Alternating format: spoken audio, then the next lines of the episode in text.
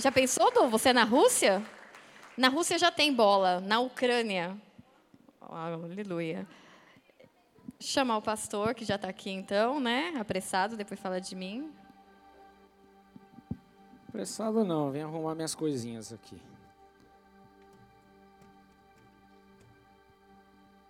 Aliás, ontem tivemos aí a noite do hambúrguer. Quem teve aí? Foi top, né? Eu saí daqui, era umas 11 horas, a galera ainda ficou. Foi até que horas, Dan? Saímos daqui uma e pouco. Uma e Terminou pouco da manhã? Tudo, já era uma e meia. Saí da porta da igreja umas duas. Ó. Tá bom, né? Tão crente, né? Tão jovem. Não, eu tava aqui. Você que tá veinha, tá vendo? Sobrou alguma coisa? Sobrou. Cadê o Rafa? 10? 2? 12? 12? Hoje é 70? Ou você levou embora? Tá aí ou não? Ah, então tá bom. Não sei. O que, que você acha? Quer vender? Quem quiser. Quanto é? Uns 25? Só o lanche 12,50. Tá bom, 12,50. Só o lanche. Já tá mais barato, hein? vou pegar um boi. Se não vou levar, eu compro tudo. Eu gostei. Glória a Deus, queridos. Vamos lá. Abra aí a tua Bíblia comigo no livro de João, capítulo 15, verso 1. João 15, 1. Amém?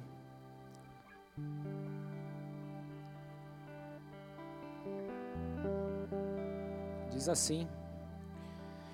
João 15, versículo 1. Eu sou a videira verdadeira e meu pai é o agricultor. Todo ramo que estando em mim não dá fruto, ele corta, e todo o que dá fruto, ele poda, para que dê mais fruto ainda. Vocês já estão limpos pela palavra que lhes tenho falado. Permaneçam em mim, e eu permanecerei em vocês. Nenhum ramo pode dar fruto por si mesmo se não permanecer na videira. Vocês também não podem dar fruto, se não permanecerem em mim. Eu sou a videira verdadeira, vocês são os ramos. Se alguém permanecer em mim e eu nele, esse dará muito fruto, pois sem mim vocês não podem fazer coisa alguma. Até aí, feche seus olhos, vamos orar. Pai, nós apresentamos essa palavra diante do teu altar clamamos e invocamos o teu santo nome. Primeiramente, nós queremos, Senhor meu Deus, abrir o nosso coração, tirando toda e qualquer forma de impedimento, Senhor meu Deus, que possa existir, seja pelas dificuldades dos dias, seja pela incredulidade, seja por qualquer situação, meu Pai, que agora os nossos corações possam estar abertos, receptíveis a Ti, a Tua palavra, a Tua vontade, a Tua verdade que seja desfeita toda e qualquer armadilha maligna, Senhor meu Deus, contra nós. Nós oramos e pedimos o direcionamento do Teu Santo Espírito, para que assim possamos, Senhor meu Deus, receber do alto estratégias e direcionamento, Senhor meu Deus, para o tempo a qual nós estamos vivendo. Nós não queremos ser só mais um, mas nós queremos fazer a diferença. Nós não queremos ser apenas números, mas nós queremos ser aqueles que, que realmente estão no campo. Por isso, meu Pai, Vem com teu fogo, com a tua unção e a tua glória e manifesta o teu poder sobre as nossas vidas. Nós oramos diante de ti e assim consagramos esse tempo, esse momento, essa palavra em nome de Jesus Cristo. Peço, Senhor, pela minha vida, que estou aqui nesse altar com muito temor e tremor diante da Sua presença. Oro, Senhor, meu Deus, para que o Senhor me use, para que haja assim o direcionamento dos céus. Eu não estou aqui para expressar opinião minha ou para falar qualquer coisa que eu acho, mas eu estou aqui, Senhor meu Deus, como tua boca, como tua voz, como teu, a, a tua voz profética nesses dias, meu Pai, em nome de Jesus. Por isso, vem, Senhor, toma a minha vida com teu Espírito. É essa oração que eu faço e assim eu declaro hoje, em nome do Senhor Jesus. Amém e amém, amém.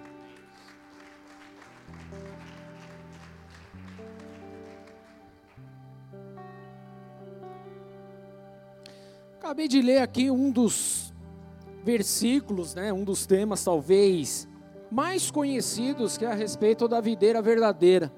Nós também já ministramos muito a respeito disso. Aliás, é um louvor lindíssimo que a pastora fez aí a respeito disso. Mas, queridos, o porquê de tudo isso sobre as nossas vidas? Nós temos vivido um tempo realmente estranho, esquisito, no que diz respeito a todas as esferas de nossas vidas, em tudo aquilo que nós temos vivido. Nós acabamos de vir de uma de, uma, de um tempo de ministração a respeito das igrejas do Apocalipse, que aliás, se você não acompanhou, eu quero sugerir você depois ouvir esses cultos, porque foi realmente libertador para as nossas vidas e fez a gente olhar as coisas de uma outra forma. E diante de tudo isso, querido, eu tenho me questionado, eu, Rubens, eu tenho realmente me avaliado como igreja, eu tenho realmente buscado da parte de Deus o como eu tenho agido como igreja de Jesus sobre a face da terra. Amém? E eu acho que é exatamente essa questão que nós precisamos começar a, a analisar se nós de fato queremos ser homens e mulheres de Deus. Amém? Que eu creio que sim, até porque você está aqui nessa noite. Se você está aqui, você está acompanhando esse culto, isso já demonstra que você deseja a presença de Deus, a presença de Jesus, a presença do Espírito Santo sobre a sua vida, e glória a Deus a respeito disso, amém? Esse é o primeiro e o importante passo que nós temos que dar. Agora, o que será feito daqui para frente?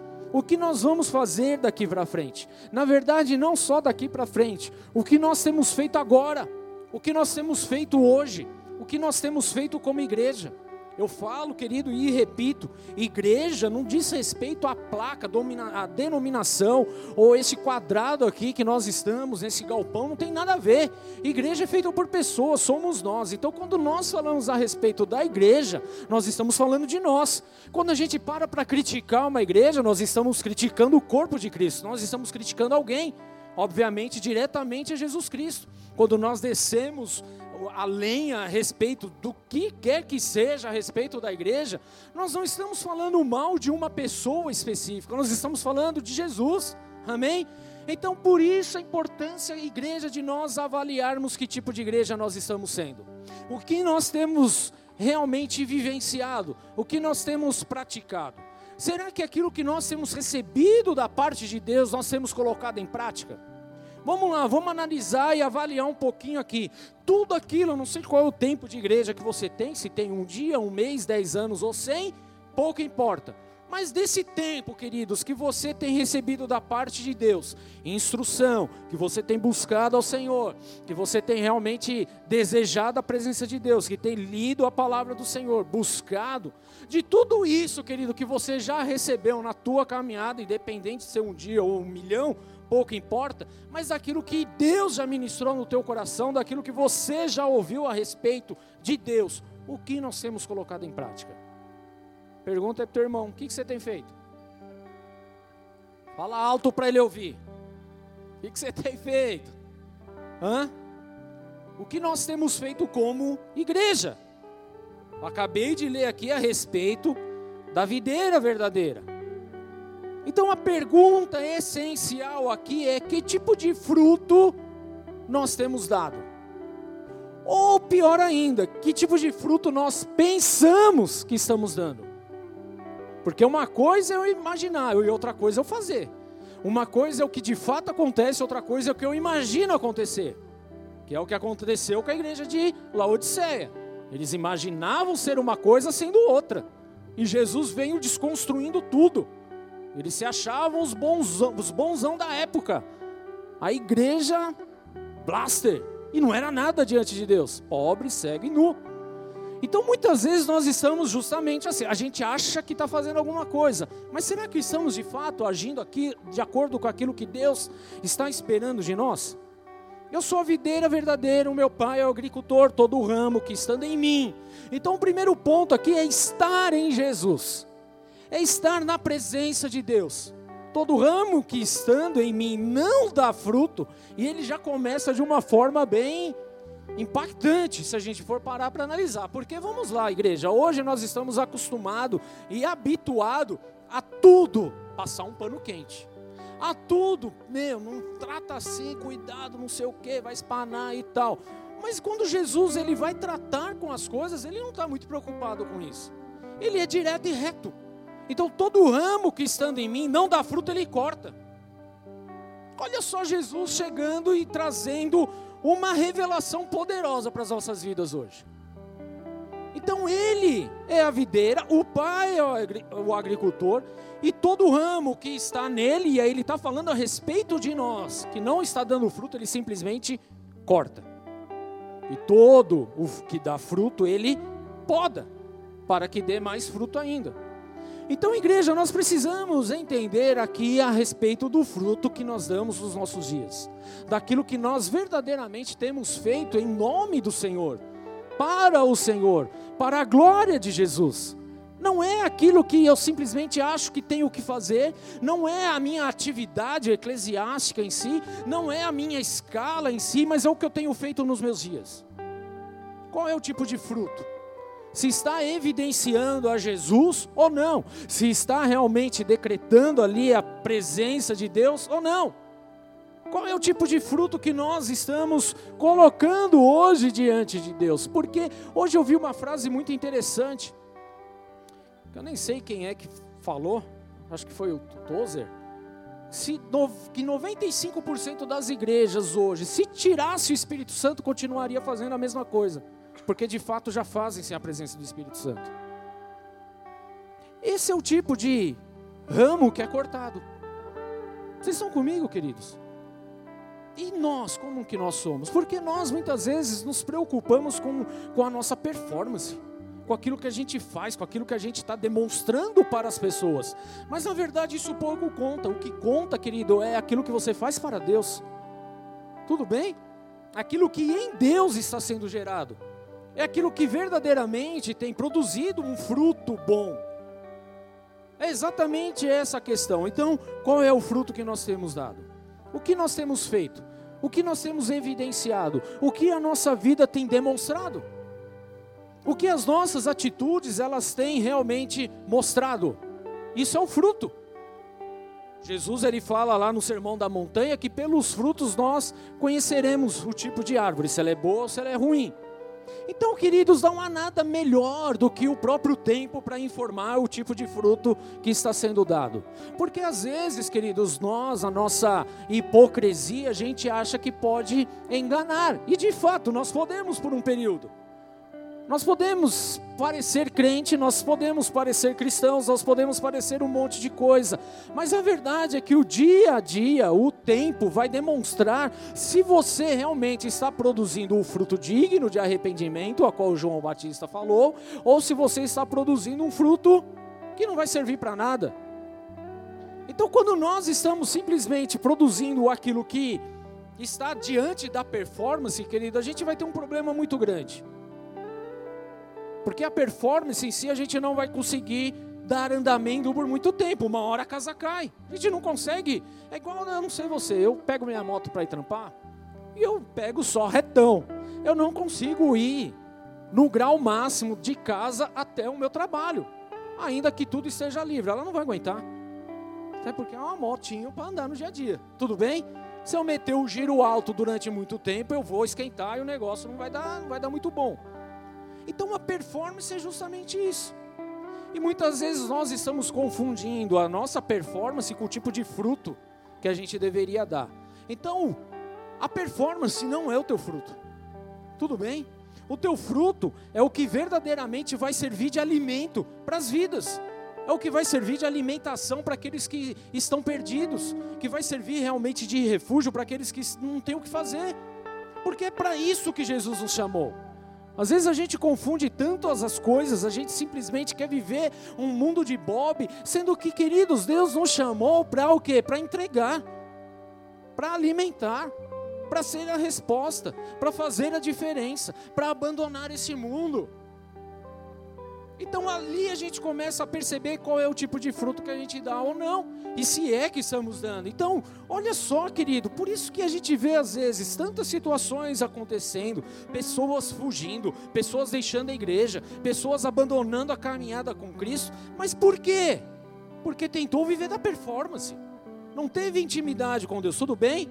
Não viveu aprofundado com o Senhor, realmente enxertado na videira, estava vivendo numa performance básica, e a performance não vai sustentar ninguém.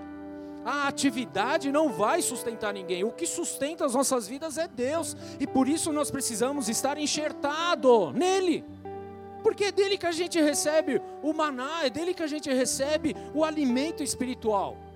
É através dele que esse fruto ele vai começar a criar vida. Isso é lindo demais, igreja. E quando a gente começa a entender essa verdade, então a gente começa a agir de formas diferentes. Aí é quando a gente já deixa de fazer por fazer, mas está fazendo por amor. É quando a gente deixa de vir por vir e vem por amor porque a gente quer viver nessa comunhão, a gente quer ter realmente esse relacionamento, a gente quer produzir cada vez mais para o reino. Aquilo já não se torna pesado, aquilo já não se torna mais um ah, mais uma vez, não. Você faz por prazer, por alegria, com motivação correta. Isso é a melhor coisa que tem, igreja. Se tem uma coisa ruim demais, é a gente levantar de manhã e ir para o trabalho porque a gente é forçado. E normalmente quem trabalha sem fazer aquilo que gosta, vai reclamando e volta reclamando, não é? Você está lá só por um motivo, porque precisa pagar a conta do mês. se não tivesse conta, você estava na barra da saia da mãe e do pai até agora. Não é isso? E talvez a gente esteja nisso ainda. A gente vai reclamando, volta reclamando. Recebe o salário, está reclamando. Não é assim que funciona? Mas você recebia mil, aí você reclama que recebia mil. Aí no mês que vem você tem um aumento, glória a Deus por isso, 1.200. Aí você já reclama que é pouco, que queria mais, que o certo era receber 5. Mas aí o dia que você recebe 5, você reclama porque agora eu acho que eu mereço 10. Aí Deus permite, você recebe 10. Aí esses 10 já não são mais suficientes, agora você precisa de 20. E assim vai, queridos. E diante de Deus também nós cometemos esse tipo de coisa. Porque ao invés de entender o propósito, o chamado, aquilo que Deus confiou, a gente está vivendo atrás de uma performance. E aí a gente começa a achar, ah, porque o meu ministério talvez não tenha tantas pessoas, então é por isso que, ah, eu estou em pecado, estou em erro, estou em engano, estou nisso, estou naquilo. E a gente não produz o que deveria produzir no Senhor, porque a gente está preocupado com a performance. E Jesus nunca se preocupou com isso. Eu sou a videira verdadeira, o meu pai é o agricultor, todo ramo que estando em mim não dá fruto, ele corta, joga fora. E todo o que dá fruto, ele poda, para que dê mais fruto ainda. Vocês já estão limpos pela palavra que lhes tenho falado, permaneçam em mim, e então permanecerei em vocês. Nenhum ramo pode dar fruto por si mesmo, se não permanecer na videira. Vocês também não podem dar fruto se não permanecerem em mim. Vamos lá. Qual é a chance da gente dar algum tipo de fruto espiritual se nós não temos comunhão com Jesus? Pastor, não estou entendendo esse negócio aí. Me explica melhor, vou te explicar. Qual é a chance da gente ganhar alguma alma para Jesus Cristo se nós não temos intimidade com Jesus? Qual é a chance de alguém enxergar Jesus em mim? E a gente quer que todo mundo veja Jesus em nossas vidas, amém? Tudo bem? Mas qual é a chance de alguém ver Jesus na minha vida se eu não tenho o meu secreto, a minha intimidade, se eu não busco, se eu não tenho companhia, a companhia dele? Se eu não busco ele em oração, em jejum, em clamor, se eu não me arrependo, se eu não estou realmente na vontade dele? Qual é a chance? Nós queremos que todos venham para a igreja, mas nós mesmos não apresentamos isso. Nós queremos que todos tenham acesso ao Jesus maravilhoso que nós encontramos, mas quando as pessoas se deparam com a gente, a gente não está refletindo esse Jesus, porque nós não temos intimidade com Ele. Então, qual que é a chance de eu dar um fruto se eu não estou nele? Nenhuma. O máximo que vai acontecer é performar na presença de alguém. Você pode até falar bonito, você pode até conhecer alguns versículos, você pode até ter uma boa locução e está tudo bem, mas isso não vai produzir vida. Isso não vai produzir transformação. E aí é que está a questão, querido, porque a gente simplesmente acha que pode fazer alguma coisa vivendo de qualquer maneira. Não dá. Não dá. Não tem como a gente viver de qualquer maneira. A gente precisa de Jesus diariamente na nossa vida. A gente precisa buscar o Espírito Santo diariamente na nossa vida. E Jesus está justamente esperando isso de nós, amém? Fala, Jesus quer ter intimidade comigo. Amém? Simples, queridos.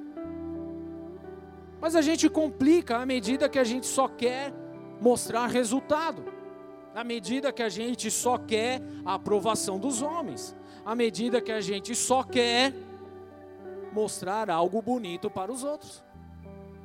Aí lascou tudo, porque sobrou o orgulho e faltou a humildade na presença do Senhor.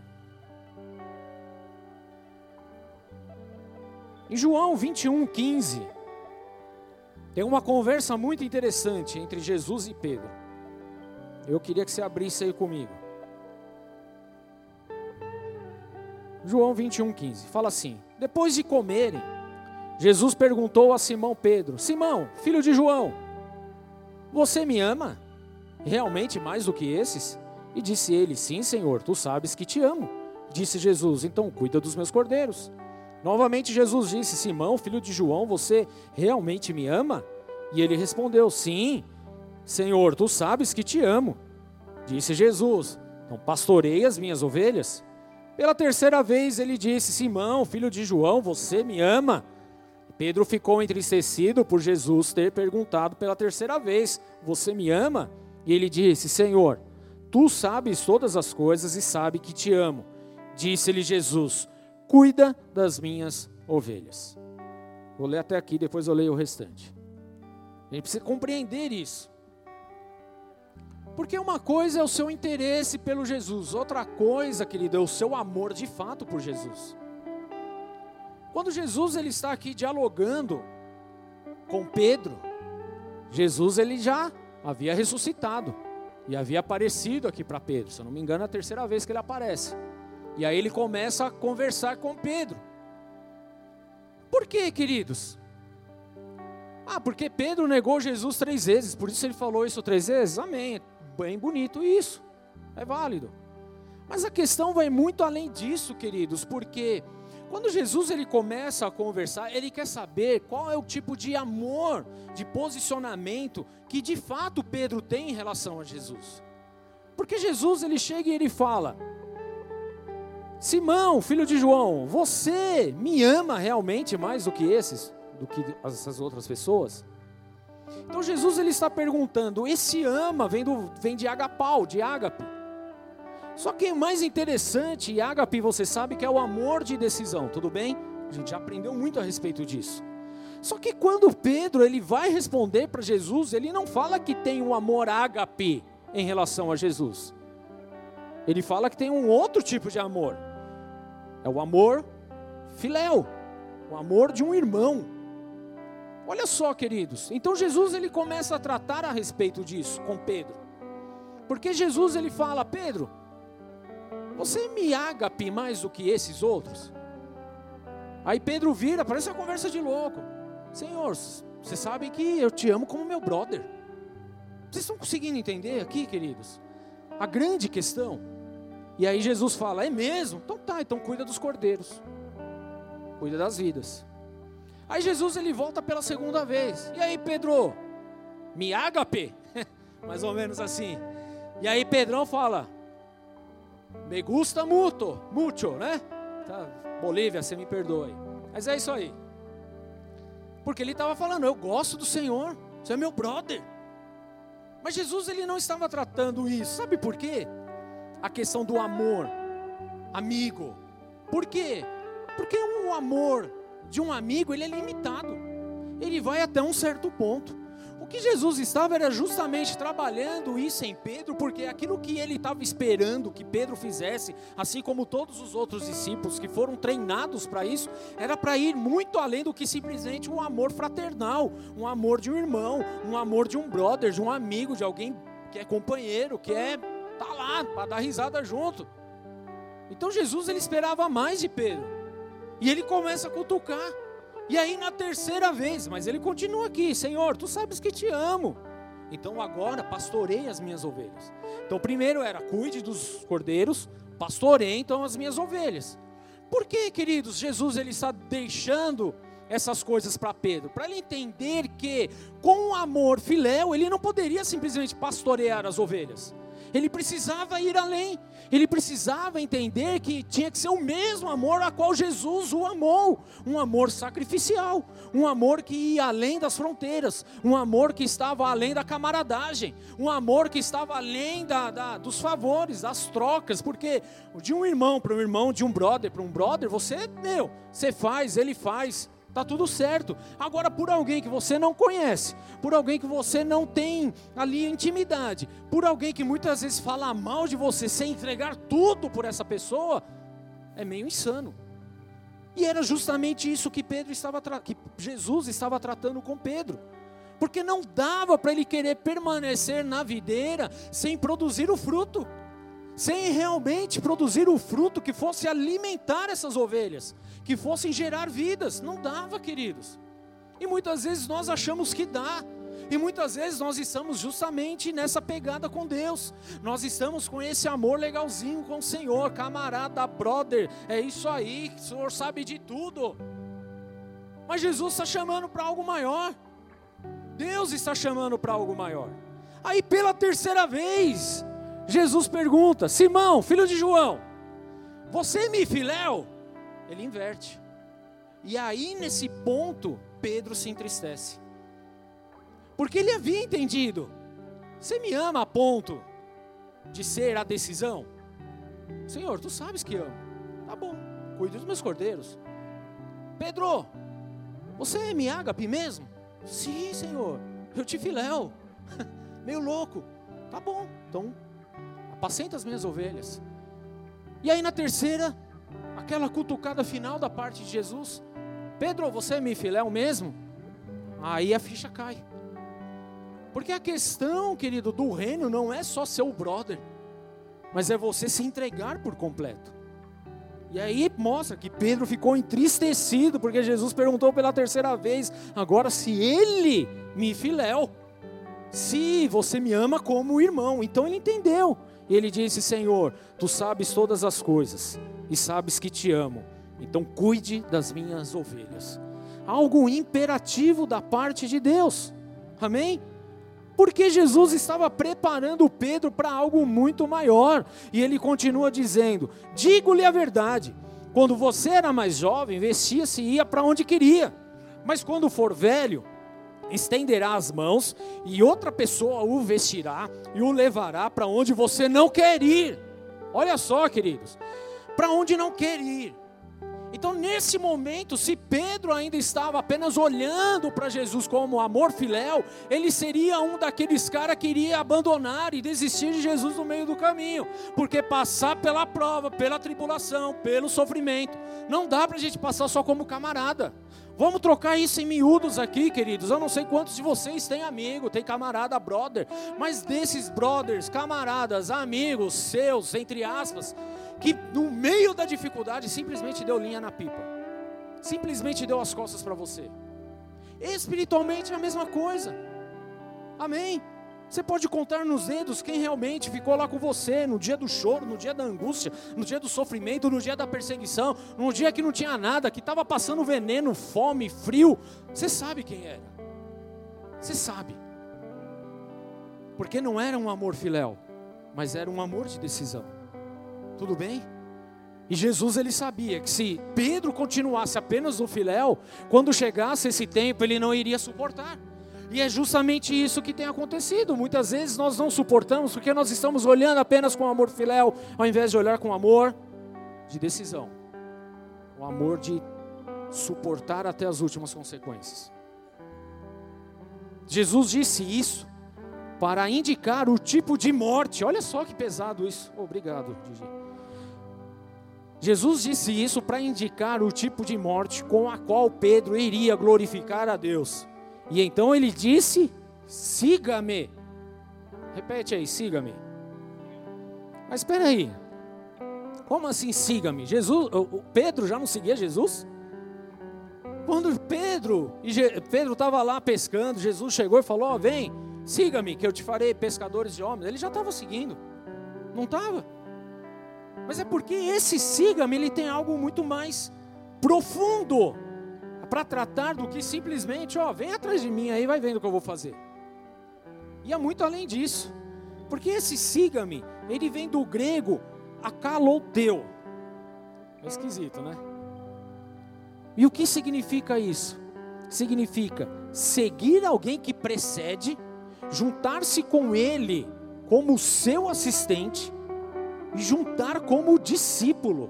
Então agora Jesus já não estava mais falando, ó, oh, me siga, que eu vou te mostrar o que, que vai acontecer, como que vai ser e tal. Anda junto comigo. Não. Agora Jesus, ele então fala, ó oh, Pedro, é ágape, é decisão.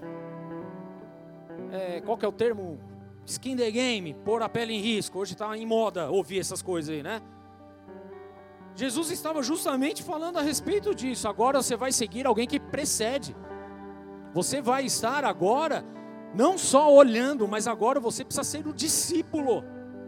E discípulo é aquele que realmente faz aquele que o Senhor mostrou. Até então, Pedro andou e viu tudo o que Jesus estava fazendo. Agora Jesus então chega para Pedro e fala: agora, a partir de agora você vai refletir tudo o que eu fiz. Isso é ser discípulo. Mas para ser esse discípulo não dá para viver de qualquer maneira. E muitas vezes nós queremos viver de qualquer maneira, a gente quer estar na videira de qualquer maneira, não dá. Sabe o que, que acontece? É que nós queremos amar Jesus da forma fofinha, da forma parceirão, da forma amigão. Sabe aquele, o Jesus legal? Tem uns memes aí, não tem? Jesus bacana, bombadão, surfando, da hora. E a gente quer amar esse Jesus, fofinho, amigão, parceiro. Mas é de fato, querido, que ele nos chama para amar de forma incondicional. Ágape, agapau. Para quê? Para cuidar das ovelhas, para apacentar as ovelhas, para alimentar as ovelhas. Esse é o meu chamado, é o teu chamado. Muito prazer. Amém? Vira para o teu irmão, entendeu o recado? O pastor está dando um recado? Claro, o pastor sempre dá recado de Deus. Deixar claro aqui, tá? De Deus. Então agora não dá, queridos, uma vez que a gente tem esse contato com Deus, com Jesus, com o Salvador, com o Senhor, o dono da nossa vida, não dá mais para a gente querer viver de qualquer maneira. Ele espera algo de nós. Foi bom esse tempo que nós passamos como brother, como filéu, mas agora a gente precisa dar um passo maior. Agora a gente precisa ir além, agora a gente precisa ter a decisão, agora a gente precisa ir até as últimas consequências. E por quê? Porque existem ovelhas para cuidar, para apacentar e para alimentar. Jesus espera que a gente seja o discípulo dele. Vira aí para a pessoa do teu lado, você é discípulo de Jesus? Pergunta para ele. Ou você é só brother de Jesus? Pergunta para ele, quem é você? Por isso o nome do culto hoje é Verdades que não queremos ouvir, porque a gente quer o Jesus Brother com a gente, não é? É muito melhor, mas não requer nenhum esforço, né? Suave, nenhum sacrifício. Só que na verdade, querido, é e é válido por um tempo. Jesus ele vai permitir isso, porque a gente precisa se firmar, a gente precisa entender algumas coisinhas aí. Mas entenda algo muito maior que está por trás disso. Jesus ele está te chamando para ser um discípulo, para ser aquele que vai dar literalmente a cara tapa por amor a um próximo que talvez não está dando a mínima para você, porque era exatamente isso que a gente fazia com Jesus, não é? Quantas vezes? E é exatamente isso que Jesus está esperando hoje, da minha vida e da tua vida. Então não dá mais para a gente querer só performar. Não dá mais para a gente só querer ser camarada. A gente precisa ser o discípulo de Jesus sobre essa terra. Aleluia! Queridos, Jesus está para voltar. Essa frase ela nunca foi tão real quanto está sendo nesses últimos tempos. Tudo que nós temos vivido, presenciado, tudo que tem acontecido, todo o calendário que tem sido apresentado, tudo nunca foi tão real isso. Talvez há 30, 40 anos, ah, isso é balela, isso, ah, sei lá, vai acontecer um dia, querido, hoje está para acontecer. Está para acontecer. Então Jesus ele está nos chamando justamente para ser esse discípulo que no momento final, na seara final, está disposto a dar a vida por ele, para cuidar das ovelhas, para apacentar as ovelhas, para alimentar as ovelhas. Só que quem vai fazer isso, querido? É aquele que não está mais amando Jesus só da forma fofinha, como Pedro estava amando, Filéu. Agora é necessário que entender que há um ágape aí. A gente precisa se posicionar. Olha o que Jesus está esperando de nós. Tiago 1, 27. Fala assim: a religião que Deus, nosso Pai, aceita. Fala, nosso Pai aceita. Como pura e imaculada, ou seja, sem mancha, é esta: cuidar dos órfãos e das viúvas em suas dificuldades e não se deixar corromper pelo mundo. Vamos mergulhar aqui um minutinho? Estão comigo? É um versículo lindo, bonito. Mas a gente olha de uma forma muito pobre para ele. Porque a gente só para na questão de cuidar dos órfãos e das viúvas, e tudo bem, isso é papel nosso, já falei isso aqui 200 mil vezes, eu vou continuar repetindo. Se a gente não faz isso, a gente nem deveria ser chamado de cristão. Ponto.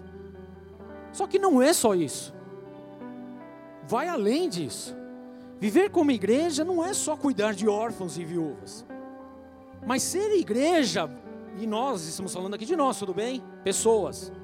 Para que eu seja igreja, para que você seja uma igreja, você precisa cuidar dos órfãos, você precisa cuidar das viúvas em suas dificuldades, mas tem um terceiro item aqui, é não se deixar corromper pelo mundo. E nós pulamos essa fase, essa passagem.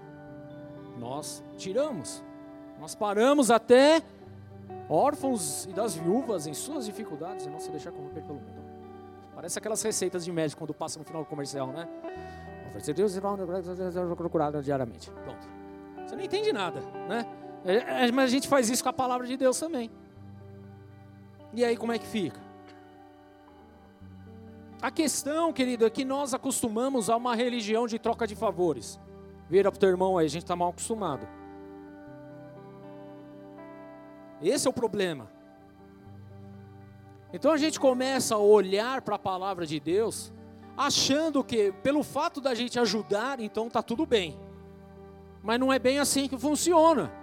O ajudar faz parte, mas ele não é a completude das coisas. Tudo bem? O ajudar faz parte, mas ele não é o total, ele é parte. Amém? Então nós nos acostumamos a essa troca de favores. Por exemplo, hoje eu vim no culto.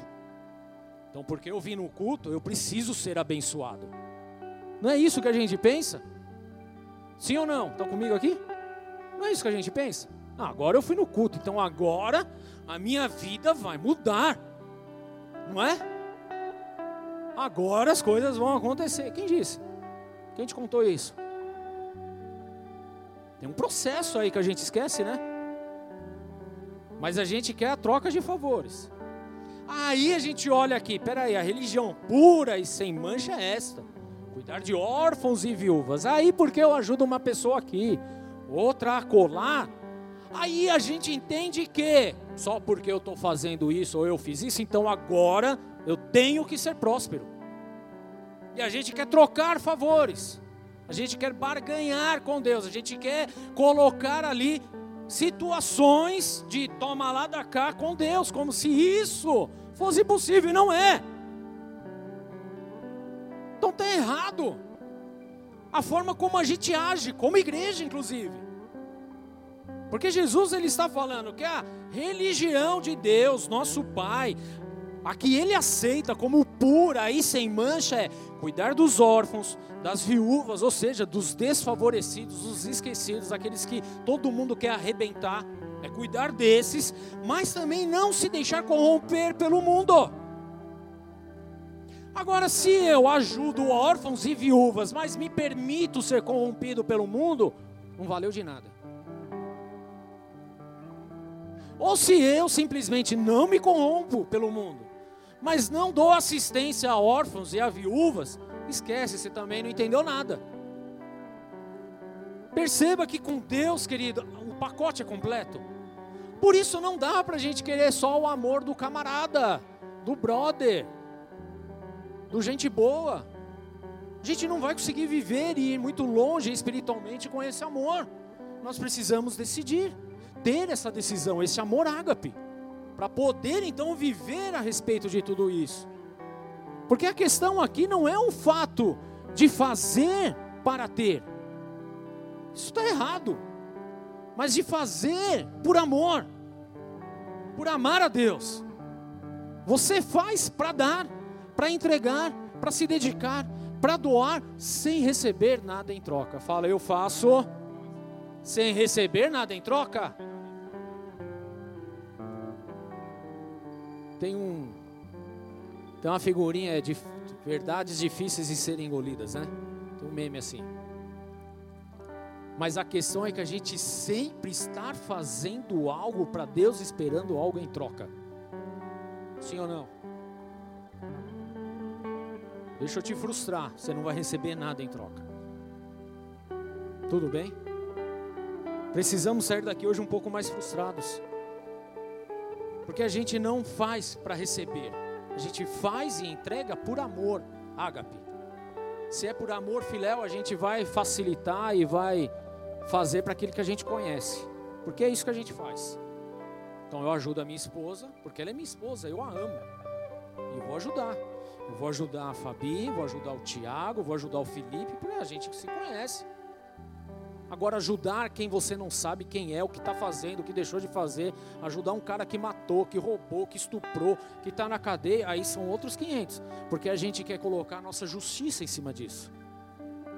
E se a gente só está com o amor filéu, a gente começa a julgar, ao invés de fazer o que nós deveríamos fazer. Agora, quando nós estamos no amor ágape, a gente faz por saber que é Deus que está operando e realizando, é por Ele, não tem nada a ver com a gente. Por isso a gente não julga. Não quer dizer que não será ensinado, vai ser ensinado, como nós estamos sendo ensinados aqui. A abandonar o pecado, a abandonar as práticas erradas, a abandonar o velho homem, nós somos ensinados a todo tempo, querido. Essas pessoas também serão, mas o fato de eu saber se ela fez algo ou não, isso não é algo limitante para eu ajudar mais ela ou não. Porque agora você está no amor ágape. Agora você entendeu que você está na videira, e por você estar na, na videira, você é o ramo que agora produz fruto, alimento para essas pessoas. Cuidar das ovelhas, você cuida dessas ovelhas, você dá alimento para essas ovelhas. Isso muda a forma como a gente interage com o reino de Deus, como a gente entende o que é o reino de Deus. Amém, queridos? E Deus está esperando isso de nós. Fala, Deus espera algo de nós. Eu sei que você vem aqui esperando algo de Deus. Eu sei, queridos. Mas na verdade, hoje Deus está esperando é de você. Eu sei que a gente vem esperando algo da parte de Deus para nós, uma resposta e Ele tem a resposta, uma cura e Ele tem a cura. Tudo bem? Ele tem. Ele é Deus, Ele tem todo o poder, Ele é soberano sobre todas as coisas. Ele sabe de tudo, a respeito de todos. Ele não esqueceu de ninguém aqui. Mas na verdade, hoje Deus ele está esperando algo de nós. Há homens e mulheres de Deus aqui? Você é de Deus? É ou não? Talvez você ainda não saiba, não tem problema nenhum. A questão é quando a gente sabe que é de Deus, mas a gente se faz de louco. E é isso que precisa mudar hoje. Amém?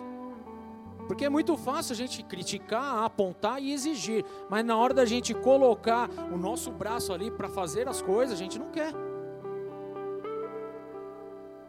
E o que Deus hoje está falando é justamente essa questão. Nós precisamos fazer aquilo que Ele nos chamou para fazer. Vira para o teu irmão. Fala, eu esperava que você fizesse. Mas eu estou entendendo que eu que tenho que fazer. Mudou a, a realidade aí, né? a gente quer que a pessoa faça. Não é isso? Precisa e nas cadeias, na, na, nas cadeias, pastor. Beleza, vai lá. Pastor, a gente precisa evangelizar essa, esse povo, beleza? E por que você não vai? Pastor, tem muitas crianças perdidas na comunidade, beleza? E por que você não foi atrás? Está vendo só como a gente empurra as coisas para as pessoas? E a gente mesmo não faz nada? Outro lápis? Tá brotando lápis aí. Deus quer escrever alguma coisa hoje, hein?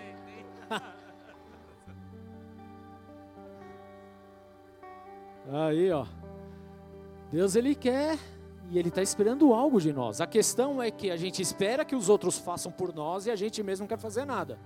Viu só como é a questão da troca? Posso ser bem franco com vocês, vocês deixam? Posso ser? Sim ou não? Isso é triste para mim, mas eu vou falar para vocês. Por exemplo, a gente vai fazer um mutirão. É top. Três fizeram assim. Mas se eu falar que eu e a pastora vem, tem gente que vem só para mostrar que, ó, tô aqui, pastor e pastora. Triste. Se a gente não aparece, não vem ninguém. Quer dizer, quase ninguém. Sempre tem uns remanescentes para a glória de Deus, viu? Mas olha que situação, queridos. Uma pastora, eu não acredito nisso. Pois é, acredite, se quiser. É isso que acontece. Se eu falar, ó, quarta-feira a gente vai na célula, fala uma aí. Vila Alzira. Todo mundo da Vila Alzira vai estar tá lá. Mas nós não vamos, tá? Vai ter que adivinhar qual é a outra. Eu estou falando isso em tom de ironia, de brincadeira, mas é a pura realidade, porque a gente está naquela aquela coisa do, da troca de favores, da performance. E Deus não está nem aí para isso. Está nem aí. Por isso que ele fala lá em João 15: o que permanecer. Então, o pastor, querido, deixa eu te falar, vou te frustrar mais uma vez. O pastor não está de olho se você está ou se você não está. O pastor, ele está de olho em quem permanece. Pegou na veia agora, né? Ou seja, querido, vai demorar para o pastor ver você mesmo, viu? Porque para permanecer tem que acontecer algumas coisas aí no meio do caminho, tudo bem? Amém? Só que se você é o que permanece, você está pouco se importando se o pastor está olhando ou não. Você está porque você é ágape em Jesus. Por decisão, por isso você está. Porque você não está esperando nada de ninguém. Amém, queridos? É assim que funciona o reino. Mas nós queremos inverter as coisas. Então nós precisamos fazer aquilo que compete a nós fazermos. Tudo bem? Amém, queridos? É isso que precisa. Lucas 4,14. Depois dessa pequena introdução, quero começar a ministrar agora nossa vida. Vamos fazer uma vigília hoje, hein? Lucas capítulo 4, versículo 14. Jesus voltou para a Galiléia no poder do Espírito, e por toda aquela região se espalhou a sua fama. Ensinava nas sinagogas e todos o elogiavam. Ele foi a Nazaré, onde havia sido criado e no dia de sábado entrou na sinagoga, como era seu costume, e levantou-se para ler. Foi-lhe entregue o livro do profeta Isaías. Deixa eu fazer um adendo aqui. Porque hoje a gente tem aqui, ó, facinho, ó, Isaías, está aqui, ó. Abriu, está aqui, quero ler, então ah, vou ler hoje, ó. Deixa eu ver, está marcado na minha Bíblia até, já para facilitar, entendeu? Ó, vou passando aqui, ó, 60, 61 está aberto, está marcado aqui, já até grifei. Não era assim naquela época. Até porque ninguém tinha Bíblia. O que tinham eram os pergaminhos. E isso ficava somente na sinagoga. Então o que ele está falando aqui, vamos entender, ó. E, Jesus, e foi a Nazaré, onde havia sido criado, e no dia de sábado entrou na sinagoga, como era o costume, e levantou-se para ler. E aí, quando ele levanta para ler, se você conhece um pouco a respeito das sinagogas do tempo de Jesus, existia aquele que vinha e entregava o pergaminho, ou seja, ele não escolhia, Jesus não escolheu. Foi entregue para ele. Então ele pegou e mandou flecha. Vamos lá. E levantou-se para ler. Foi entregue o livro do profeta Isaías. Abriu e encontrou o lugar onde está escrito: O Espírito do Senhor está sobre mim, porque ele me ungiu para pregar as boas novas aos pobres. Ele me enviou para proclamar liberdade aos presos e recuperação de vista aos cegos, para libertar os oprimidos e proclamar o ano da graça do Senhor. Então fechou o livro, devolveu ao assistente e assentou-se, porque quando você iria ouvir a palavra, você estava sentado. Para falar da palavra, você estava em pé. Era assim que funcionava. Nas sinagogas, todos tinham os olhos fitos, voltados nele.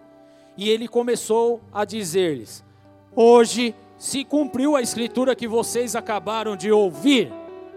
Todos falavam bem dele e estavam admirados com as palavras de graça que saíam dos seus lábios, mas perguntavam: Não é esse o filho de José? Queridos, deixa eu desbravar rapidamente isso daqui, porque isso é libertador para as nossas vidas. Jesus, ele veio com um propósito bem definido. E ele deixou um propósito muito bem definido para todos nós aqui, que não é novidade para ninguém, pregar a palavra do Senhor. Tudo bem? Esse é o propósito. Se você não faz isso, você está fora do propósito. Amém? Então vamos entender aqui. Então Jesus ele chega na sinagoga, entrega um livro para ele, ele abre e lê Isaías 61, que foi o que acabei de ler aqui para vocês. Ele termina, entrega para o assistente, ele volta para o lugar dele, senta e ele começa a ministrar. Isso que eu acabei de ler está se cumprindo. Amém? Queridos, isso era sensacional. Porque o povo estava esperando o Messias, o povo estava aguardando realmente o que acontecia. O que nós vemos aqui, o que nós lemos anteriormente, é que Jesus já estava com uma fama muito grande, dado a tudo que ele estava fazendo, porque ele estava ministrando no poder do Espírito. Ele foi enviado nesse poder quando saiu lá do, do, do do, do, deserto, na tentação dos 40 dias, ele foi cheio do Espírito Santo e ele começou a fazer aquilo que ele veio para fazer. Amém? Da mesma forma, nós somos chamados a fazer aquilo que nós fomos chamados para fazer. Se você não sabe, então eu vou declarar sobre a sua vida: é anunciar o ano aceitável do Senhor, é justamente viver Isaías 61. É isso que nós precisamos fazer, assim como Jesus fazia. E o que, que aconteceu aqui, querido? As pessoas ficaram maravilhados, mas teve um contrapeso aqui.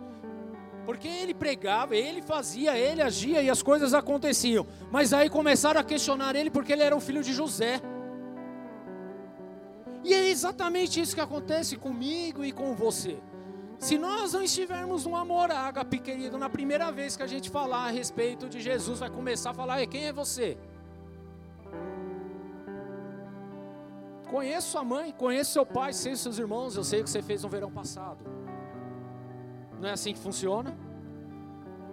Se você já falou a respeito de Jesus para os seus brothers, filéus lá, foi a primeira coisa que você ouviu deles. Mano, a gente estava bebendo, fumando, catando todas aí até ontem, agora você vem falar de Jesus, Salvador? Como assim? Por isso, queridos, nós precisamos o quê? Do mover do Espírito Santo sobre a nossa vida. Porque sem o Espírito Santo, querido, nós não vamos produzir fruto, tudo bem? Entenda que a, o ramo conectado na videira, querido, e ele continua declarando lá em João 15, que quem dá a vida é a videira, ou seja, o ramo vai receber toda a seiva, todo o alimento que vem da videira. Isso é o Espírito Santo fluindo sobre as nossas vidas. Então é através disso, do poder do Espírito Santo, a qual Jesus era movido, que nós hoje somos movidos também, é que nós vamos produzir fruto. E aí a pessoa vai até chegar e vai falar: Meu, você não é Zequinha, José, não sei o quê. A gente não fez isso, isso, isso ontem. Até ontem a gente não estava armando uma par, fazendo uma par de maracutaia por aí. Agora você de repente mudou, virou o santo do paoco. Porque eu ouvia isso dentro da minha casa. Não da minha casa, família aqui. Minha casa dos meus pais. E era isso que eu via. Falei, é, mas é pelo poder. E hoje, pelo fruto, eles entendem. Amém? Por isso que é necessário permanecer. Mas aqui está, querido, o nosso chamado em Deus. Não é simplesmente se limitar a quando falarem a respeito de você, mas você não é fulano de tal. Querido, se a gente tiver com amor filéu, de brother, de camarada, quando começarem a interrogar a gente para saber de onde a gente era, de onde a gente veio, o que, que a gente fazia ou deixava de fazer, a gente não faz mais nada. Porque a gente vai ficar de segunda, a gente vai ficar de, na moita, a gente vai ficar acuado. Só que em Deus nós não somos acuados, em Deus nós agimos por intrepidez, com o poder do Espírito Santo. Por isso nós precisamos anunciar a palavra. Querido, se nós não anunciamos palavra, nós não vivemos milagres. Amém? Nós precisamos aprender a falar a respeito de Jesus para poder viver os milagres de Jesus. Só vai ser movido no Espírito Santo, querido, quem prega a palavra de Deus. Se a gente guarda tudo que a gente recebeu da parte de Deus, a gente coloca num caixote lá dentro do nosso quarto e esquece, você nunca vai se mover no Espírito Santo de Deus. Você nunca vai ver um, um aleijado andar, não vai ver um enfermo ficar curado, você não vai ver nada na vida. Porque você só viveu a religião, o filéu, ah, o, o, o Jesus amigão, o Jesus meu camarada. E não Jesus que deu uma ordem imperativa: cuide das minhas ovelhas, dê alimento para ela, cuide dos órfãos, das viúvas, e não se corrompa pelo mundo. Amém? Mas nós deixamos isso muito de lado. Nós precisamos pregar a palavra para então realizar os milagres e a maravilha de Deus. Agora, uma pergunta para você: você quer ser usado por Deus? Quem quer ser usado por Deus? Deixa eu saber. De repente você não quer, não tem problema nenhum, Deus vai te respeitar. Mas se você quer ser usado por Deus, a única maneira é você anunciando a palavra dele. Não existe outra forma. Você pode ser legal, bonzinho, camarada, gente boa, alegre, pode ser tudo, mas se você não anuncia a palavra de Deus, querido, você não vive maravilhas, milagres, prodígios, intrepidez, ousadia no espírito. E eu tenho certeza que nós queremos viver isso. Só que se a gente não pratica e não coloca em prática aquilo que nós temos recebido do Senhor, querido, a gente pronto. A gente está jogando na tumba, no, no, no, literalmente, os melhores tesouros a gente está enterrando. Então Jesus hoje ele tem está nos chamando aqui, porque talvez a gente não queria ouvir nada disso. Mas se a gente não fizer o que ele nos chamou para fazer, querido, a gente vai continuar na igreja, vai continuar frustrado e vai continuar botando a culpa na pessoa do lado e vai continuar esperando que quem está do nosso lado faça aquilo que era para a gente fazer e não vai dar certo isso. Então, nosso chamado é pregar a palavra. Fala, pregue a palavra a tempo e a fora de tempo. Trocando em miúdos, prega a palavra em todo momento. É isso que o Senhor nos ensina. Fale a respeito dele, demonstre ele, seja ele. Você é a imagem e semelhança de Deus, meu filho, entendeu? Seja ele, aonde você estiver, reflita ele, exale o bom perfume de Cristo. É assim que você vai começar a viver as maravilhas de Deus. Quando nós olhamos, eu fechei a Bíblia aqui, não era nem para ter fechado.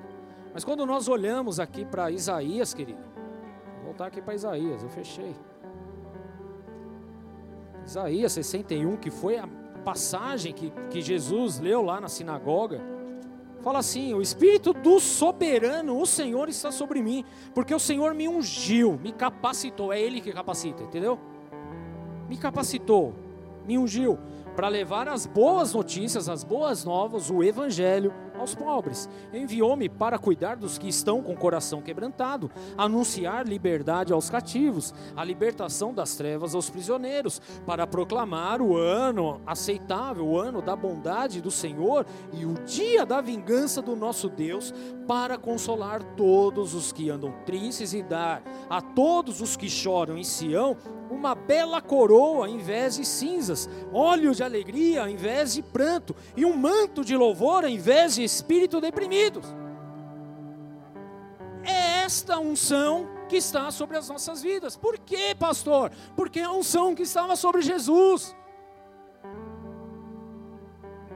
E Jesus falou para ser discípulo dele, ou seja, espelhar aquilo que ele era. Tudo bem, queridos? É isso que ele nos chamou para espelhar o que ele era. Em Mateus 11, 2, tem um fato curioso aqui. Porque às vezes a gente se questiona a respeito de Deus, das coisas, das situações. Ou só eu me questionei alguma vez na vida? Alguém mais? Deixa eu ver. Você serviu de cura para mim agora. Amém. A gente já se questionou. E João também questionou. Mateus 11, 2 fala assim: João, ao ouvir na prisão o que Jesus estava fazendo, enviou os seus discípulos para lhe perguntarem: És tu aquele que haveria de vir ou devemos esperar algum outro? Jesus respondeu: Voltem e anunciem a João o que vocês estão ouvindo e vendo. Os cegos vêm, os mancos andam, Os leprosos são purificados, os surdos ouvem, os mortos são ressuscitados e as boas novas são pregadas aos pobres. E feliz é aquele que não se escandaliza por minha causa.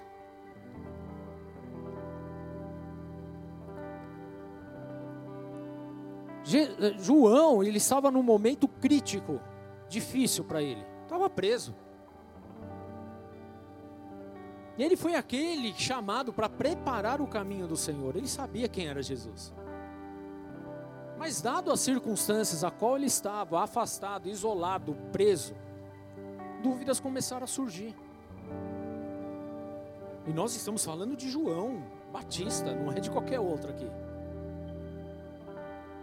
Sabe, às vezes nós estamos aqui na casa do Senhor e a gente está se enchendo de fé, de esperança, de amor, tudo bem?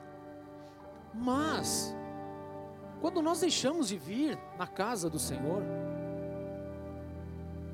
a nossa fé é minada. E aí a gente começa a colocar dúvida a respeito de Jesus também.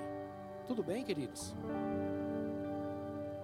E essa pandemia, eu falo isso, eu vou falar teve lá os seus benefícios e mais malefícios do que qualquer outra coisa. Porque o que mais se aconteceu, querido, foi justamente pessoas se afastando de Jesus no período da pandemia, porque houve um isolamento total, como João estava. Não é que João deixou de crer, não acreditava mais em Deus, na promessa, não é, ele estava isolado, queridos. E da mesma forma, quando nós nos isolamos, nós também começamos a colocar, ah, não, mas acho que não é isso tudo não. Será que era isso mesmo? Tá tudo bem assim. Só que João, diferente de nós, ele mandou, vai, vai questionar lá, ver se é isso mesmo. Sendo que muitas vezes nós simplesmente damos de ombro. E é isso que precisa mudar. Ao invés de dar de ombro, vai atrás. Tudo bem? Mas o interessante é que é a resposta de Jesus para os discípulos. Porque você quer saber quem é discípulo de Jesus, quem está na pegada com Jesus, quem ama Jesus de uma forma ágape, está aqui na resposta do próprio Senhor. Ele fala: ó, voltem e anuncia, João, o que vocês estão ouvindo e que estão vendo. Amém? Ou seja, aqui a gente mata a cobra e mostra o pau. Jesus falando, no nosso linguajar hoje. E ele fala: olha, os cegos estão vendo, os aleijados estão andando, os leprosos estão purificados, os surdos estão ouvindo, os mortos estão ressuscitando. E o evangelho, as boas novas, estão sendo pregada aos pobres, órfãos e viúvas, colocados de lado. Tudo bem?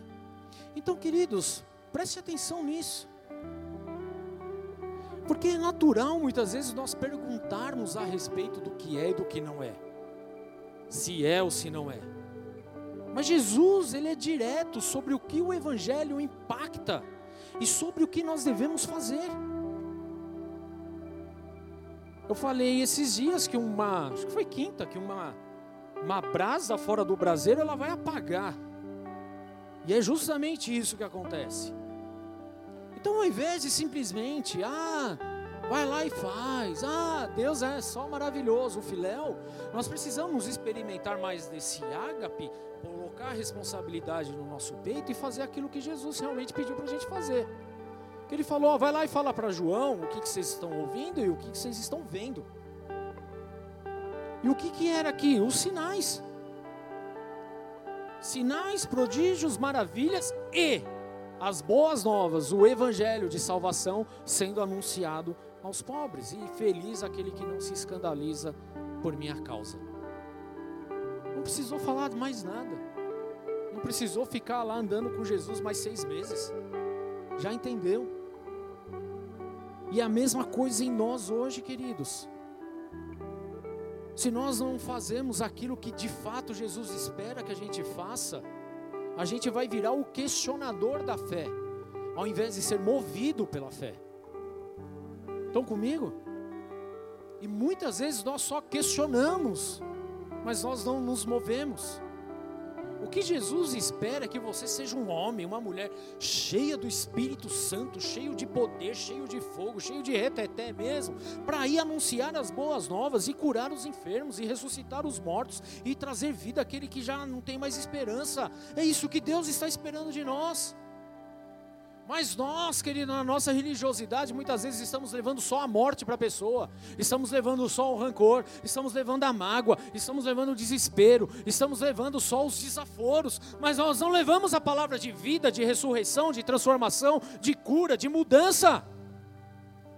Aí é que está a grande diferença entre aquele que é discípulo e aquele que está apenas olhando de longe as coisas. Porque o discípulo é aquele que vai dar a cara a tapa, mas vai continuar falando do amor, vai se frustrar, mas vai continuar amando, vai levar a porrada, mas ele vai continuar ali amando essa vida, vai continuar pregando, vai continuar falando, vai profetizar, vai curar, vai libertar, vai fazer o que tiver que ser feito. Agora nós estamos fazendo isso. Voltamos lá para a videira. Estamos enxertados na videira. Será que nós, ramos, estamos enxertados na videira, produzindo esses frutos? Avalie a sua vida cristã. Avalie. Será que nós estamos produzindo esse fruto? Qual é o fruto que Jesus espera que a gente produza, querido? Isaías 61. Já lemos aqui. A unção que estava sobre Jesus é a unção que ele derramou sobre nós. Então o que, que ele está esperando? Que eu anuncie a palavra, que você anuncie a palavra que eu cure enfermo, que você cure enfermo. Amém? Para nós, a unção é sobre nós. Isso é a unção. Porque quem capacita é o Senhor. Pastor, eu, não, eu, eu, eu sou um Zé Ruela para essas coisas. É, eu também, querido. E tudo bem. Porque não depende de nós, graças a Deus por isso. Nós dependemos de Deus. É Ele que age, é Ele que se move, é Ele que derrama, é Ele que cura, é Ele que liberta, é Ele que santifica, é Ele que transforma, é Ele que ressuscita mortos, é Ele que faz tudo. Tudo é por Ele, sobre Ele, para Ele, não é nada a respeito de nós. É isso que nós precisamos entender como cristãos, amém? Mas se a gente fica num amorzinho filéu, num amor fofura, num amor bacana, num amor só de camarada, a gente não entende essas verdades. E é por isso que muitas vezes nós não fluímos, é por isso que muitas vezes nós não somos usados, é por isso que muitas vezes nós não pregamos, não anunciamos as boas novas, não falamos a respeito de Jesus, não testemunhamos a respeito da verdade. Porque nós só estamos no fofura. Quer um fofura? Vai lá na cantina, pega um salgadinho e abraça ele, querido. Você foi chamado para dar fruto. Vai dar fruto, pregue a palavra. Seja aquilo que Jesus te chamou para ser. Marcos 16. Já estamos no meio já. Marcos 16, 9. Olha só que interessante. Diz assim: Quando Jesus ressuscitou na madrugada do primeiro dia da semana, apareceu primeiramente a Maria Madalena, de quem Jesus havia expulsado sete demônios. Ela foi e contou aos que com ele tinham estado. Eles estavam lamentando e chorando. Afinal, Jesus tinha morrido. É justo, sim ou não? Só que eles ficaram só na morte de Jesus, esqueceu tudo que Jesus havia falado. Hã? E não é assim com a gente? Quantas promessas? Quantas palavras, quantas profecias. O quanto Deus já falou com a gente. Mas a gente para só para chorar e se lamentar. Vamos lá. Ela foi e contou aos que com ele tinham estado. Eles estavam lamentando e chorando. Quando ouviram que Jesus estava vivo e fora visto por ela, não creram. Olha que crentes bananas. E muitas vezes nós não cremos. Sabe por que, que muitas vezes nós não falamos de Jesus? Porque no fundo, no fundo, a gente ainda não está acreditando. Apesar de todas as maravilhas que você já fez, você já viu, aliás. Depois, Jesus apareceu noutra forma a dois deles, estando eles a caminho do campo.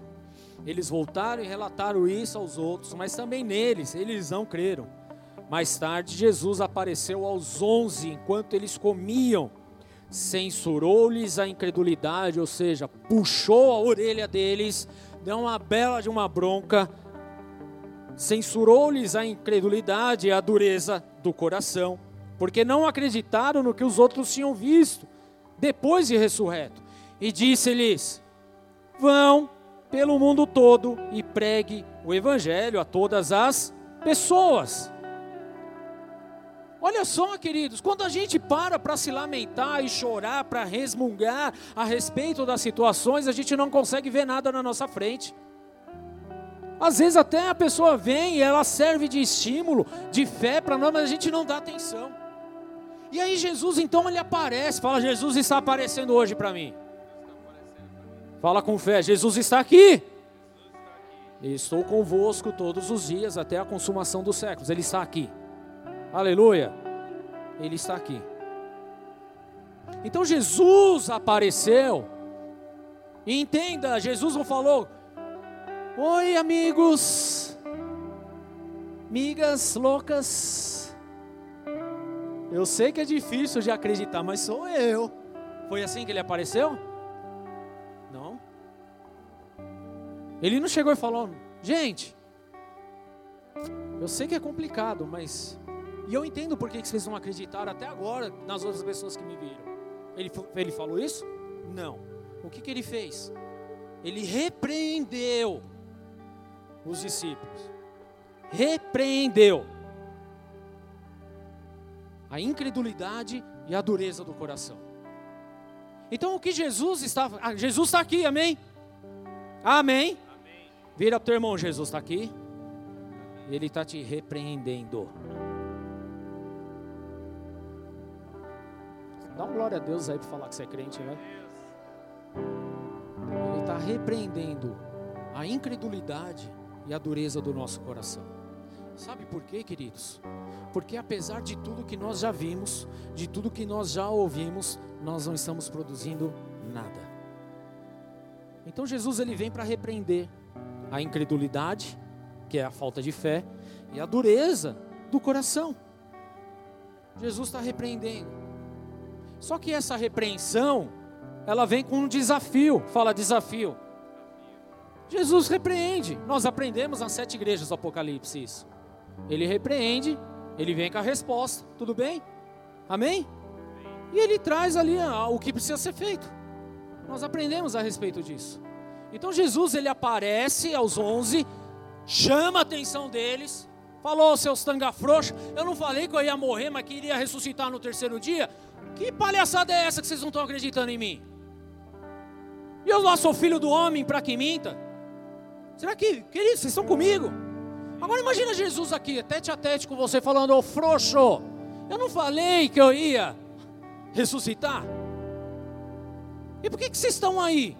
Tudo morto, tudo morno, choramingando. Por quê? Será que você ia amar esse Jesus? Se você amar com filéu, não. Mas se você amar como ágape, você, amém, Jesus, é verdade. Vou engolir o choro, eu vou para cima agora. Porque Jesus ele põe um desafio, ó. Vocês até agora aí, ó, estão aí tanga frouxa. Não estão sendo o, o cristão que deveria ser. Estão com o coração tudo duro, tudo incrédulo. Mas a partir de agora isso vai mudar. Vão pelo mundo todo e pregam o evangelho a todas as pessoas. Amém? Querido, se você quer sair do estado de incredulidade, de dureza do coração, primeiro entenda que Jesus ele chama atenção mesmo. Então para de ser Nutella, seja mais raiz e entenda que Jesus está te chamando para algo maior. E esse algo maior diz respeito a falar dele para este mundo que está perdido. Você é chamado para pregar a palavra de Deus. Você é chamado para anunciar as boas novas. Você é chamado, querido. Não é a pessoa do teu lado, não. É com você que Jesus está falando. É você que tem que pregar. É você que tem que falar. É você que tem que anunciar. E ele continua falando: ó, vão pelo mundo todo, pregue o evangelho a todas as pessoas. Quem está aí? E esses sinais acompanharão os que crerem, porque até agora vocês foram tanga frouxa. Mas a partir de agora, os que crerem, os que pregarem a palavra, os que me anunciarem, esses sinais vão acompanhar. Em meu nome, não é no seu, é no nome de Jesus. expulsarão demônios. E tem crente com medo de demônio. Sim ou não? Deus ouviu. E ele fala: Não, agora vocês vão expulsar. Vocês viram eu expulsando demônios, não viram? Lembra lá em Gadara o que aconteceu? Agora são vocês lá. Tudo bem? Em meu nome vocês vão expulsar demônios. Em meu nome vocês falarão novas línguas. Ou seja, vocês vão ser habilitados pelo Espírito Santo de Deus. Em meu nome. Aí vocês vão pegar em, serpentes. E ainda, se beber qualquer veneno mortal, nada disso vai lhe causar dano. E mais, vocês, até hoje vocês viram, mas agora vocês vão impor as mãos sobre os enfermos e eles serão curados. Isaías 61, que se cumpriu na vida de Jesus e agora Jesus está habilitando na vida dos seus. Amém? Estão comigo? Será que esse é você hoje? Será que esse sou eu? Sabe o que tem faltado? É um verdadeiro posicionamento de quem é crente e de quem não é crente de quem é só, ah, legal, Jesus, bacana, show de bola, gente fina pra caramba, e daquele que é, meu, tô aí para pôr minha pele em risco, e vou pregar a palavra, e vou ver esses sinais acompanhando, porque a palavra de Deus não volta vazia, Ele não mente, Ele não se engana, Ele é o mesmo ontem, hoje, eternamente. Os mesmos sinais e maravilhas que aconteceram lá no passado, acontecem no presente, vão continuar acontecendo no futuro, porque Ele é Deus, é o nome dEle. É Ele que nós estamos representando. Você não está se representando. Você representa Jesus. Você demonstra Jesus. Você mostra Jesus. E ponto, queridos. É isso que faz a diferença. A questão é quando nós ficamos só de segunda falando: ah, não, isso não é para mim, sabe? Passou o meu tempo. Hoje eu já não sei mais. Eu não sei se eu acredito mais. Para com isso, querido. Nós precisamos é, nos enchermos do Espírito Santo de Deus e viver verdadeiramente o que Ele te chamou para fazer e me chamou para fazer. Amém? Fala, Jesus me chamou e Ele me deu uma bronca. Ei, Jesus camarada, né? Me deu uma bronca. Achei que Ele ia vir todo sorriso, todo fofura para mim. Não, querido. Ele vem para te colocar no lugar que ele te chamou para estar. Porque há um povo que precisa ser salvo. Há um povo que precisa ser resgatado. Há um povo que precisa ser curado. Há um povo que precisa experimentar esse Deus, querido. E é você que ele vai usar. É você, ele conta com você, ele espera por você e é por isso que ele vem chamar a atenção mesmo. Para finalizar, Lucas 24, 44. Diz assim: E disse-lhes: Foi isso que eu foi isso que eu lhes falei enquanto ainda estava com vocês. Olha só Jesus falando. Era necessário que se cumprisse tudo o que a meu respeito estava escrito na lei de Moisés, nos profetas e nos salmos. Então lhe abriu o entendimento para que pudessem compreender as Escrituras. E ele lhe disse: Está escrito que Cristo haveria de sofrer e ressuscitar dos mortos no terceiro dia, e que em seu nome seria pregado o arrependimento para perdão de pecados a todas as nações, começando por Jerusalém. Vocês são testemunhas destas coisas. Eu lhes envio a promessa do meu Pai, mas fiquem na cidade até serem revestidos do poder do alto. Amém. O que falta hoje, querido, para nós como igreja, é justamente aguardar e receber o poder do alto em nossa vida. A questão é que nós vivemos muito de aparência. Nós vivemos muito de performance, nós vivemos muito do que os outros vão achar, do que os outros vão pensar. O que nós precisamos hoje é orar para que o Espírito Santo tome, possua as nossas vidas de uma forma plena, queridos. É essa a nossa oração, preencher a nossa vida de tal maneira que as nossas atitudes, o nosso dia a dia, sejam evidenciadas por aqueles que estão vendo a minha vida e a tua vida. Amém? Então Jesus ele, ele é uma junção de Marcos 16 aqui. Ele chama a atenção, fala: olha, o negócio é o seguinte, tinha que cumprir as escrituras. O que Moisés falou, o que os profetas falaram, o que Salmos disse, tinha que cumprir. Eu iria padecer, morrer, mas eu iria ressuscitar no terceiro dia. E por quê?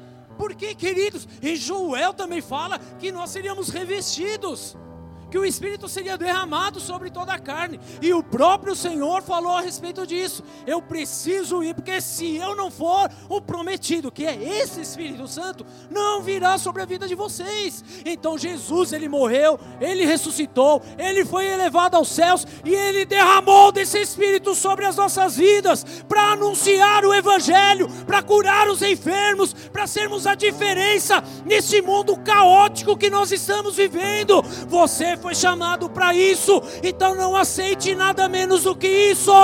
Não aceite ser um qualquer, não aceite, querido, mais viver na incredulidade, porque Deus ele está esperando algo de você.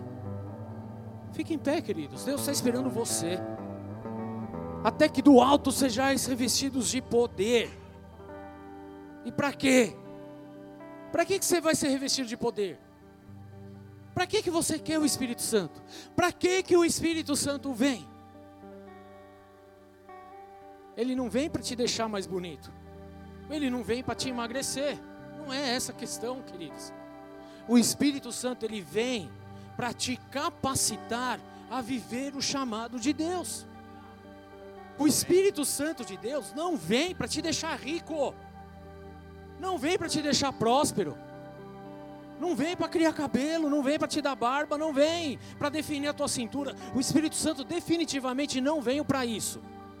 O Espírito Santo ele veio para nos capacitar, para nos habilitar a vivermos coisas maravilhosas através dele para anunciar o Evangelho, para ver os cegos vendo, os, os surdos ouvindo, o paralítico andando, o morto ressuscitando, o enfermo sendo curado, para anunciar o ano aceitável do Senhor e também o ano da vingança do Senhor. É para isso que o Espírito Santo de Deus vem, e é para isso que você está aqui hoje, querido, para receber dessa porção, para entender o seu chamado, para não ser mais o tanga frouxa como os discípulos eram mas para ser aquele que vai anunciar as boas novas, que vai fazer a diferença, que vai cumprir o chamado, que vai dar a cara a tapa se necessário for, porque agora você não está mais como Jesus, o fofura, você entendeu o ágape, você entendeu o chamado, você entendeu a decisão, então pouco importa o que vão falar a teu respeito, pouco importa o que vão mencionar o teu nome, querido, importa que o Evangelho de Jesus seja pregado a toda criatura. Você é chamado para isso. Você foi chamado para anunciar as boas novas. Não existe algo mais lindo do que isso, querido. Anunciar Jesus Cristo. Isso é a coisa mais linda que poderia acontecer na sua vida.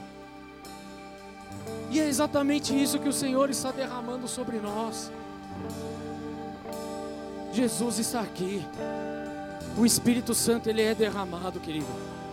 Feche os seus olhos, comece a chamar pela presença dEle. Ele quer visitar a tua vida, não visitar, Ele quer morar na tua vida. Ele quer te capacitar a cada dia a viver algo novo nele.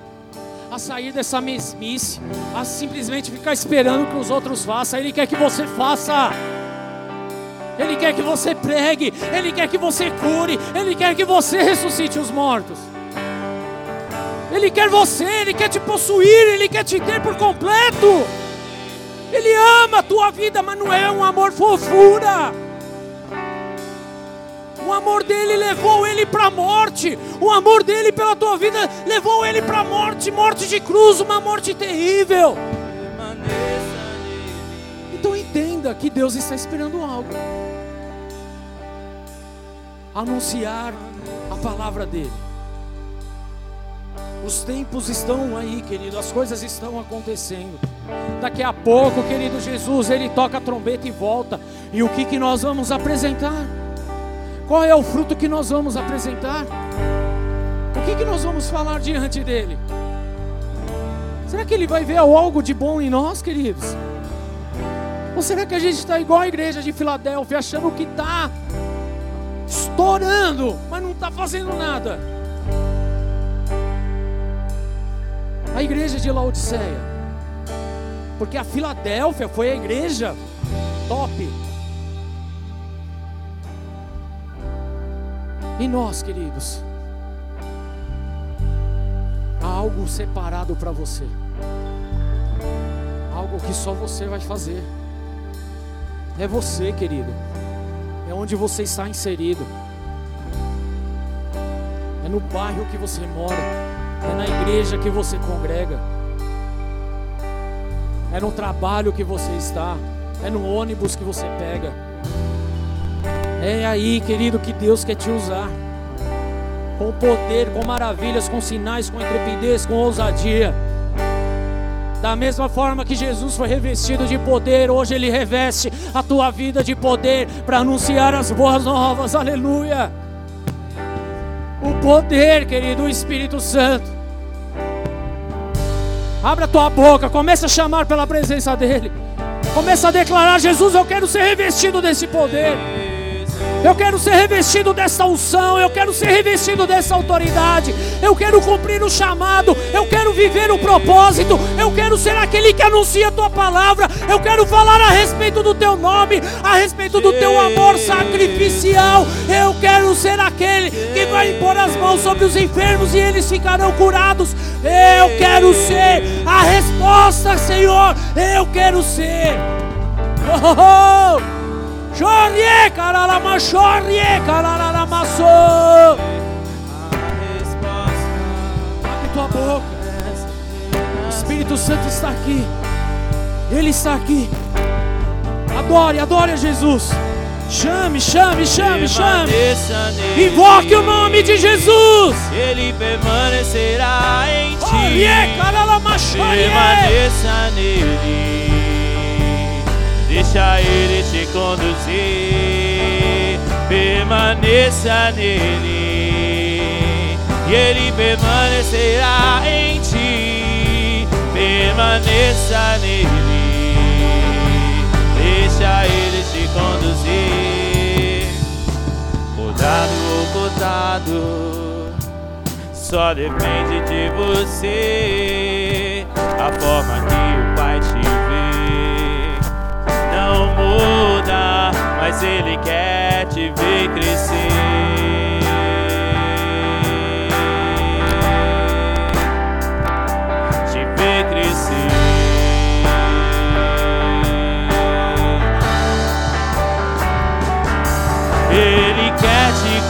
Conduzir na videira verdadeira. Ele te chamou para bons frutos dar, para frutificar, para frutificar.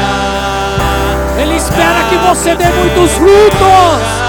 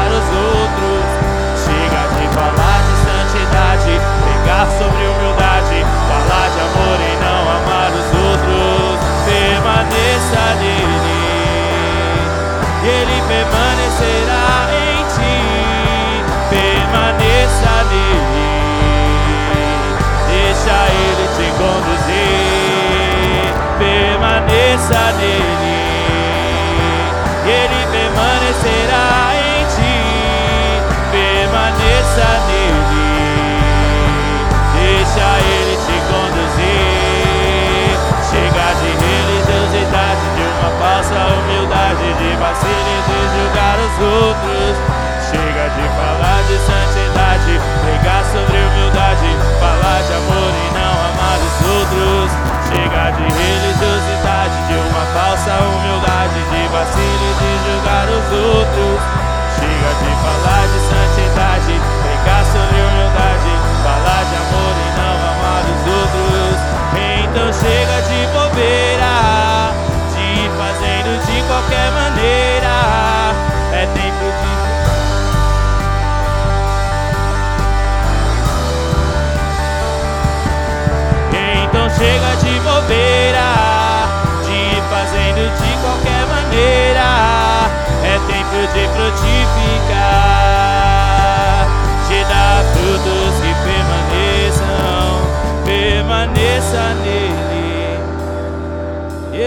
permanecerá em ti, permaneça nele. Foi Ele que te chamou, é Ele que te capacita. Ele te chamou e Ele te capacita. Ele te chamou, querido, a anunciar as boas novas. Ele te anunciou, Ele te chamou para viver no poder dele, na unção dele, no mover dele. Não é a respeito, não é no teu nome, mas é no dele. Tudo que você e eu precisamos hoje é desse poder, é dessa unção, é dessa capacitação vinda dos céus. É disso que nós precisamos e é isso que Ele está derramando hoje. De repente veio do céu um som, como de um vento muito forte, encheu toda a casa na qual eles estavam assentados.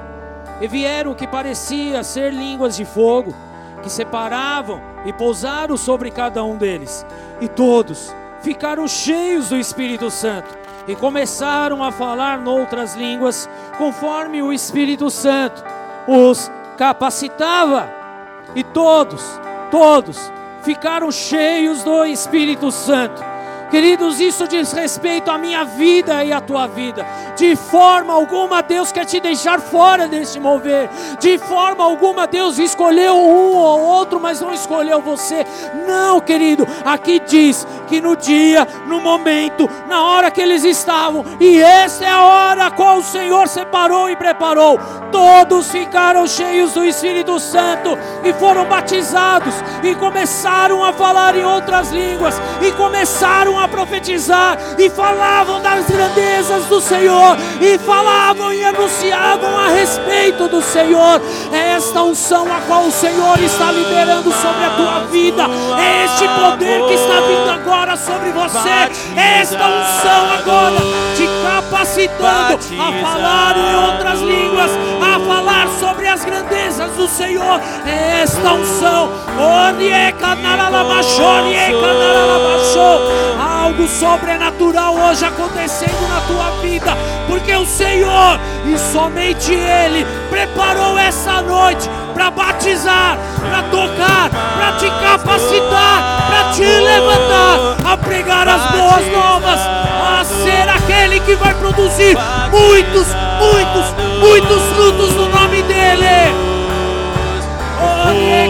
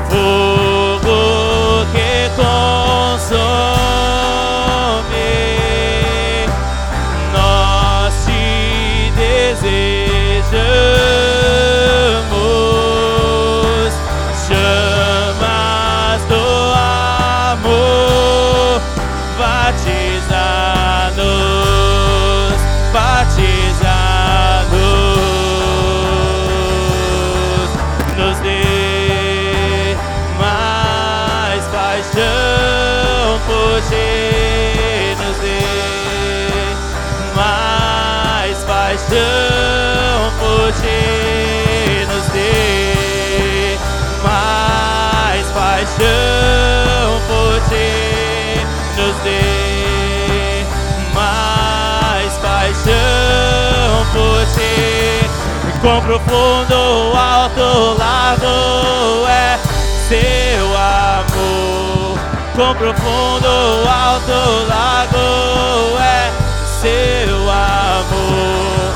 Quão profundo, alto, largo é seu amor. Nos dê mais paixão por ti. Nos dê Põe a mão na tua cabeça, querido. O Senhor separou essa noite para tocar a tua vida profundamente, para te dar sentido à vida, sentido à vida, para experimentar do amor ágape. Não mais o amor filéu, fofura, gostosinho, mas de algo que te impulsiona a viver algo a qual você nunca jamais imaginou. O Senhor, Ele quer te habilitar, Ele quer te capacitar, Ele quer te tocar, Ele quer derramar do poder, do fogo, da unção, da glória dEle. Repete assim comigo, Senhor, eu recebo eu recebo do Teu Santo Espírito teu Santo Espírito sobre a minha vida. sobre a minha vida. Eu declaro Eu declaro que eu vou que eu vou agir agir conforme a Tua vontade, conforme a tua que eu vontade. vou fazer Eu vou fazer aquilo aquilo que o Senhor quer que eu que faça. o Senhor quer que eu faça. Eu não serei Eu não serei mais aquele mais aquele que joga responsabilidade nos que outros. joga a responsabilidade Mas nos eu outros. Mas eu Declaro declaro que eu vou fazer que eu vou fazer aquilo que o Senhor me pediu, aquilo que o Senhor me pediu. a pregar as boas novas, pregar as a boas curar novas, os enfermos, curar os enfermos, a expulsar os demônios, expulsar os a demônios, pregar. A pregar. O ano aceitável do o Senhor, ano aceitável do a Senhor, declarar também. a o ano da vingança do o Senhor. ano da vingança Por isso eu declaro hoje, Por isso eu declaro eu hoje, aceito eu aceito e recebo e recebo o poder que vem dos o céus. poder que vem Eu dos céus. declaro eu a declaro minha dependência a minha dependência em Cristo Jesus. em Cristo Jesus. Eu declaro, Eu declaro o amor ágape o amor sobre a ágape minha vida. sobre a minha Eu vida. declaro eu declaro que eu sou a igreja que eu sou a igreja verdadeira, verdadeira, fiel, fiel de Jesus, de Jesus sobre a face da terra. sobre a face da eu terra. declaro Eu que declaro eu não vou que eu não vou ser motivo ser motivo de vergonha para o nome de de Jesus. vergonha pro nome de Mas eu Jesus. serei Mas eu serei aquele aquele que é cheio, que é cheio, cheio, cheio, cheio, cheio, cheio do cheio teu Espírito Santo. Espírito E se você crê nisso, dê um grande brado ao Senhor e adore este nome. Adore este nome. Adore este nome.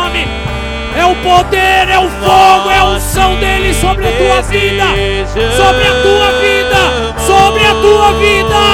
Chamas do amor, batiza-nos, batiza-nos.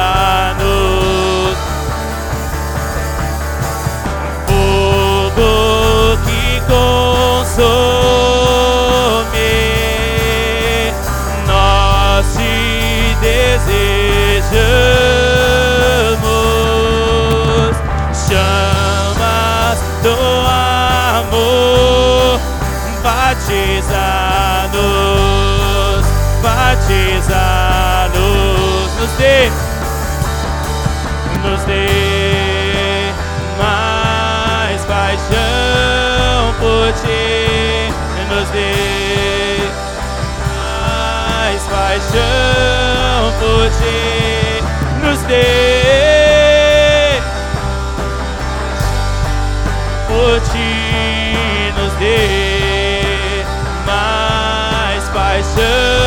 com profundo, com profundo alto lago é seu amor, com profundo alto lago é seu amor, com profundo alto lago é seu amor, com profundo alto lago é seu amor.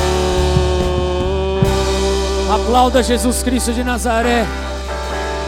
A ti toda a glória, toda a honra, todo o louvor, Jesus. Amamos ao Senhor, não só com esse amor fofura, mas nós te amamos para valer. Te amamos a tal ponto que estamos disponíveis e estamos aqui, Senhor, para ir até as últimas consequências, para anunciar o teu nome, para libertar aquele que está preso, para dar visão ao cego, para levar cura àquele que está enfermo, em nome do Senhor Vem com Jesus. fogo e toda a sua glória. Vem com fogo e toda a sua glória. Fogo e glória, fogo e glória. Vem com fogo e toda a sua glória. Vem com fogo e toda a sua glória. Vem com fogo e toda a sua glória. Fogo e glória, fogo e glória. Vem com fogo e toda a sua glória. Vem com fogo e toda a sua glória.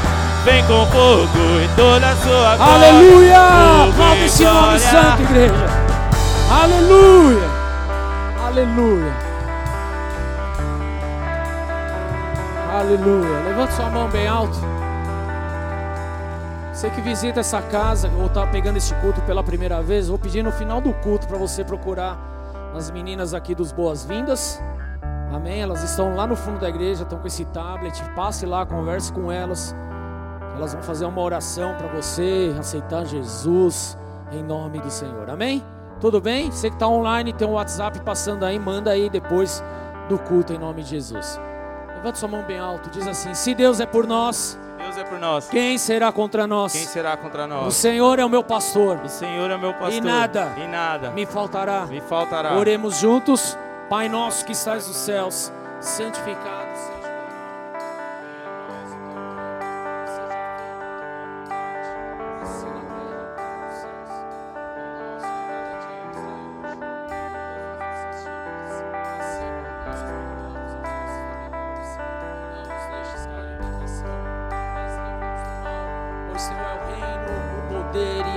glória para sempre.